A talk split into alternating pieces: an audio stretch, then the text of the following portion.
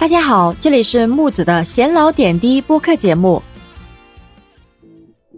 精神内耗，俗称空心病，是由于精神匮乏而导致的。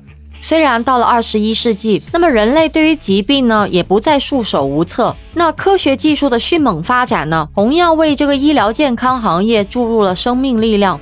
但是随着人们的物质条件越来越好，那相应的精神心理问题却在慢慢的增多。二零一八年的心理疾病统计当中呢，全球约有三亿人是患了抑郁症的。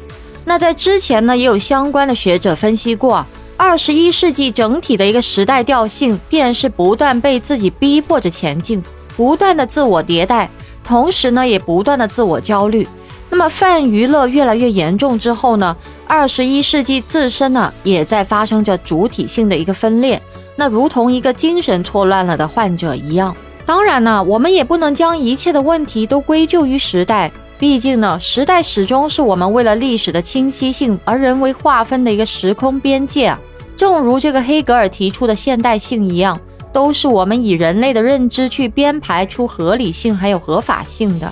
那么有问题的是人，因为人有了问题，所以时代就有了问题了。那么，因为时代是人的时代，我们现代人是精神匮乏而又嘴硬死撑的一群人。从我们自称为现代人开始啊，我们的自负还有狂妄就将被后世永远铭记了。那现代呢，是一个没有任何回转余地和延续能力的一个词语，一切时间呢都被此时此刻给掐断了。我们成为了时间节点的守护人，但是呢，实际上我们之后还有时间。而且之后还有很多很多的时间呢。那么资源越多呢，现代性对于个体就越友好。于是啊，人人都在争夺，人人都在拼死拼活。那么物质力量呢，也主宰了人心中的一个世界。就在此暂停，我们反观我们的内心，我们心中此时深信不疑的，并且愿意为之行动的，还是信念吗？扪心自问呐。难道那个可以百试百灵、可以驱策我们去做自己不喜欢的事的词，不是利益吗？有多少人将学会利益里的取舍作为成熟的标志呢？那么精神匮乏使得人们正在坠入无尽的虚空，而那些非常了解这个道理的心理学家们趁热打铁，造出了这个空心病这么一说。那随后呢，这个词语在白领阶层迅速就火爆了。那么顺便呢，也带动了这个精神内耗这样更加不伦不类的词语。那么贩卖知识焦虑的人转身就去干起了贩卖情感价值的勾当。那比如说，很多人感觉到现在无法离开手机，即使我们离开手机，我们离不开互联网；即使暂时离开互联网，我们无法接受自己无法永远离开互联网。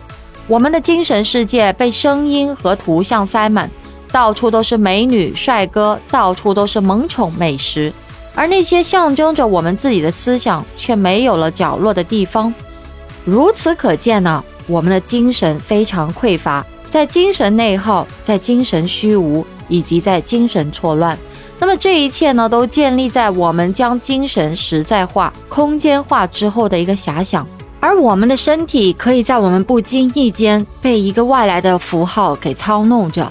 而我们不知道的是，与精神匮乏相对立的是我们的嘴硬，还有我们死撑。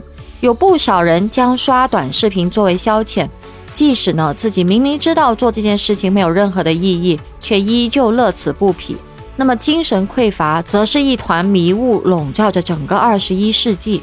那思想的独立性可以点亮一盏灯。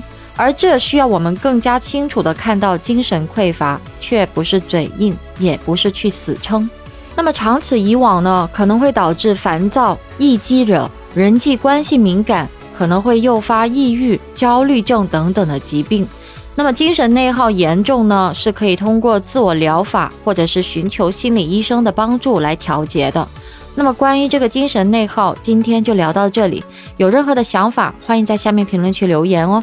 关注我，下期节目再见。